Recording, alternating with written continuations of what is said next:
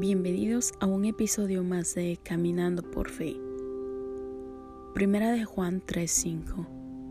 Dios es amor.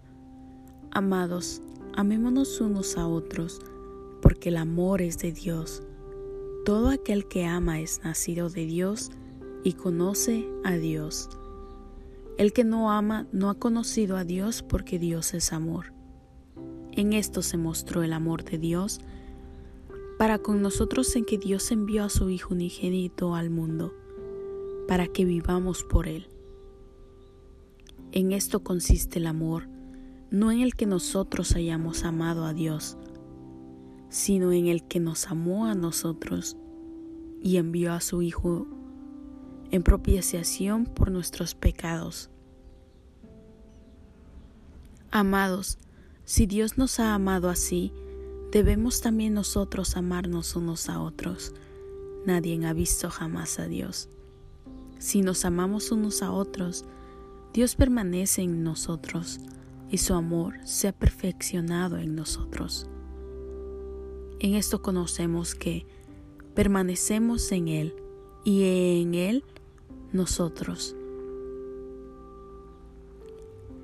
En que nos ha dado de su Espíritu y nosotros hemos visto y testificamos que el Padre ha enviado al Hijo, el Salvador del mundo. Todo aquel que confiese que Jesús es el Hijo de Dios, Dios permanece en Él y Él en Dios. Y nosotros hemos conocido y creído el amor que Dios tiene para con nosotros. Dios es amor, y el que permanece en amor, permanece en Dios y Dios en Él.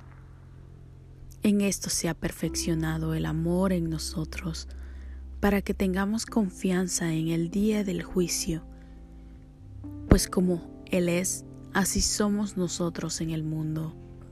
En el amor no hay temor, sino que el perfecto amor echa fuera el temor, porque el temor lleva en sí castigo, de donde el que teme no ha sido perfeccionado en el amor.